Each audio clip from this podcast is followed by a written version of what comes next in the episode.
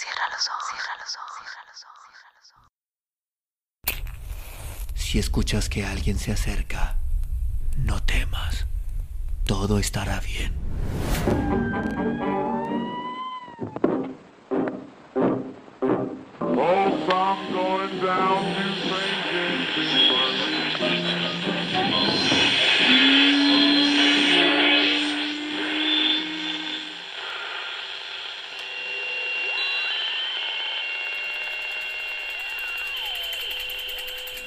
Estás escuchando, Crónica, Crónica Lunares, el lugar, el lugar donde, donde entra por tus oídos, entra por tus oídos.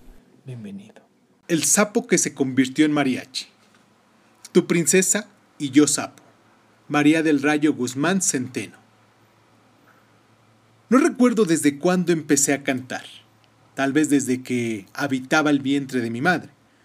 Recuerdos llenos de canciones están en mi interior desde que tengo uso de razón. Hay fotografías en los álbumes familiares en los que estoy cantando a todo pulmón paradito en mi cuna. Mi madre dice que nací cantando porque llorar nunca pude. Fui un niño tranquilito, decente y juguetón que no presentó mucho problema durante su crianza. La música se encargaba de tenerme entretenido y me alejó del fútbol y de las patadas de los otros niños. Lo mío siempre fue cantar. Escuchaba una canción dos veces y la tercera ya la andaba cantando de memoria. Mi madre tenía una cocina económica donde la mayoría de sus comensales eran obreros de una fábrica cercana. Todas las tardes ponían música ranchera, boleros y hasta banda mientras le servían los platos llenos de arroz a sus clientes.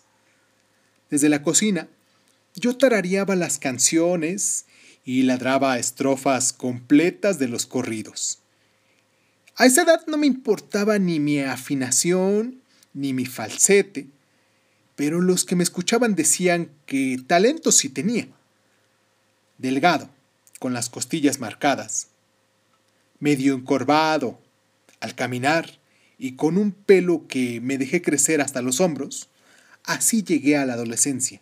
El estudio nunca se me dio y fui muy introvertido, pero a la hora de cantar sentía que un espíritu se apoderaba de mí y me transformaba. Algo similar le pasaba a mi padre cuando tomaba tequila, solo que a él ese espíritu lo mató cuando yo tenía 12 años y a mí el espíritu que se me metía me inyectaba mucha vida. Aunque ser hijo único de una cocinera y de un alcohólico no me auguraba un destino exitoso, decidí tomar cartas al respecto y me concentré en la música. La música era mi refugio, en donde se me olvidaban las carencias en el refrigerador, los hoyos de los zapatos y los vacíos en la cartera. Mi madre tenía un compadre que tocaba en un mariachi me invitó a trabajar con él cuando cumplí los 15 años. Comencé tocando el violín, y no es por presumir, pero lo dominé en un 2x3. Después me enamoró la guitarra, y me pasaba noches enteras llenándola de caricias y sacándole a terciopelados requintos. Sin embargo, lo mío era cantar. Por encima de todas las cosas, cantar era mi pasión. Don Cecilio, el compadre de mi madrecita, se empeñó en llevarme con un maestro, y el único en nuestro pueblecito en medio de la sierra de Guanajuato, era uno llamado Lucio, a quien le tocaría educarme la voz y meterle afinación a mis alaridos. Nada mal, Gabrielito, nada mal, me decía el profe Lucio mientras aplaudía mi recién interpretado bolero. Yo mm, le creía y me sentía realizado. A veces soñaba que mi nombre estaba escrito en la marquesina en el Auditorio Nacional, allá en la capital del país. Gabriel Reyes, el cantante del momento, en concierto. Ja, soñar no cuesta nada y se disfruta. ¿Acaso no es verdad que toda meta lograda empezó por un sueño parido? Pero un buen día de otoño, mi madre cayó enferma. Cáncer en los ovarios. Me tuve que hacer cargo del negocio y meterme en las ollas y vapores para poder seguir viviendo, ya que la música era por puro gusto y no un trabajo, decía mi madrecita. Pero me tuve que olvidar de esa parte mía y esconderla en lo más profundo de mi ser. Dejé de cantar y dejé de vivir. Durante esa época de grises conocí a Lorena y ella aventó un puñado de rosas y carmines en mi historia. Era una muñequita rubia, de mejillas rositas y labios finos. Sus ojos, color avellana, eran seductores y me hacían despegar los pies del suelo y sentir que sus miradas encontraban la libertad que anhelaba mi espíritu. Nos hicimos novios y a los tres meses, a los tres meses de relación, comenzamos a hablar de matrimonio. Incluso Lore, como le llamaba de cariño, decía que si nuestro primer hijo era varón, le encantaría que llevara mi nombre. Y así, soñando con un Gabrielito y aferrado a la cintura de mi güerita, se me hizo más fácil la enfermedad de mi madre y el encarcelamiento de mi voz. ¿Sabes qué me gustaría mucho, Gabriel? me preguntaba melosa mi muñequita al oído. ¿Qué mi vida? Usted pida y yo se lo concedo, le respondía entusiasmado. Sus deseos para mí eran órdenes. Irme lejos de aquí. Digo, si tu mami no se alivia y nada nos ata a este pueblucho, me encantaría alargarme de este lugar contigo. Expresó algo temerosa, pero con un tono manipulador, como el ronroneo de un gatito. Vamos a ver qué pasa, muñeca.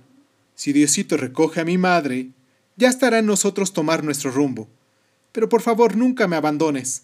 Le supliqué temeroso, como si en mis intestinos se paseara una duda. Nunca, mi Gabriel, nunca. Y nos besamos hasta el anochecer, y nos juramos amarnos hasta el final de nuestros destinos.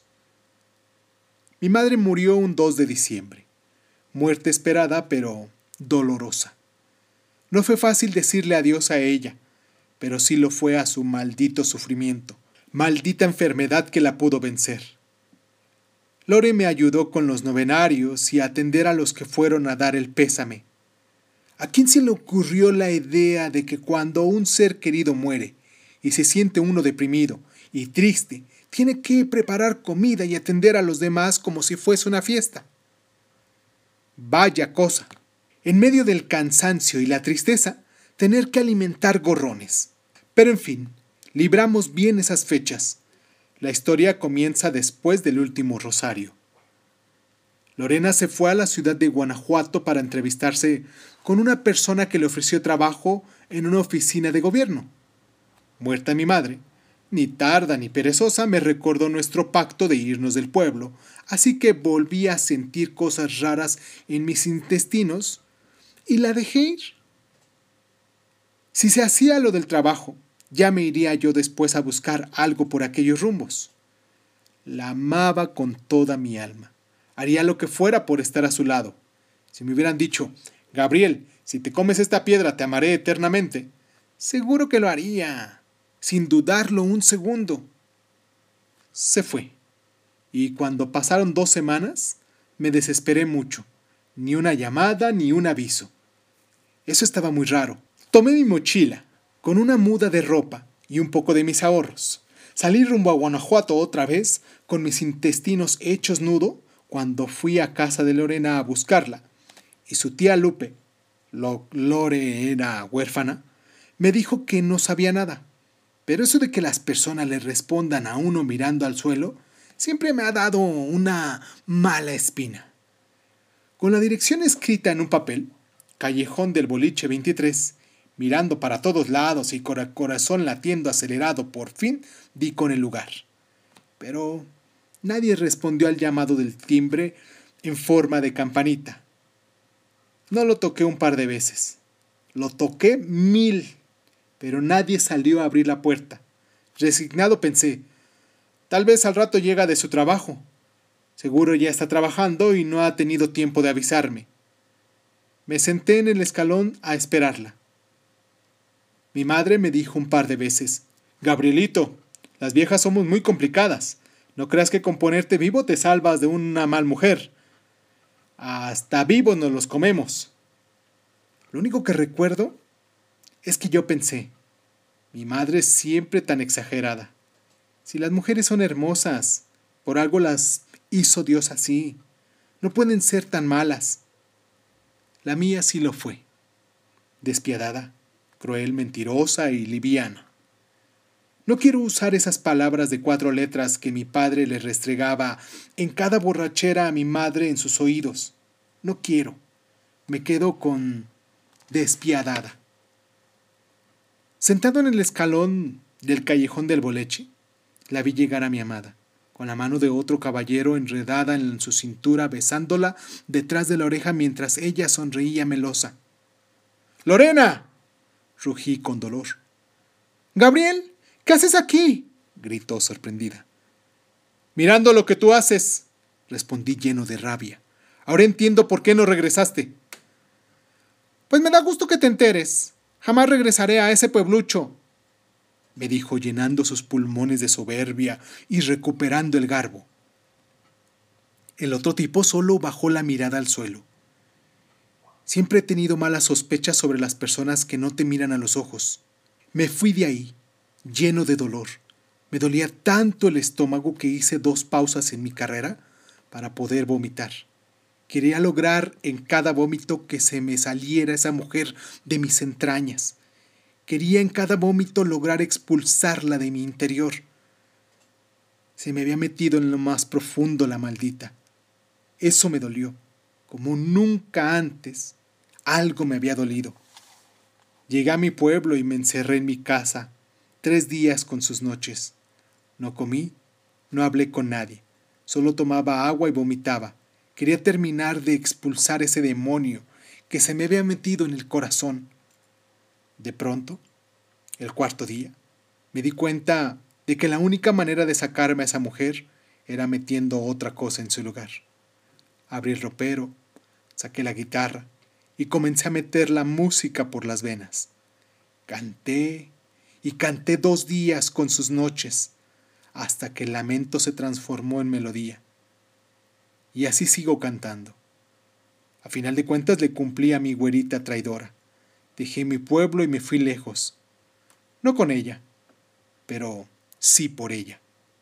Me instalé en la capital del país. Y si algún día usted, oyente, visita Garibaldi y le pide una canción a un mariachi que llora cuando canta, que no le queda la menor duda, ese puedo ser yo. Porque aunque han pasado muchos años, cuando me piden los clientes que cante una canción llegadora, de esas. Sobre todo si habla de mujeres traidoras. Seguro que lloraré. Las ironías del destino. Decía mi madre que de niño cantaba porque llorar no podía, y ahora que soy hombre, lloro cuando cantar no puedo.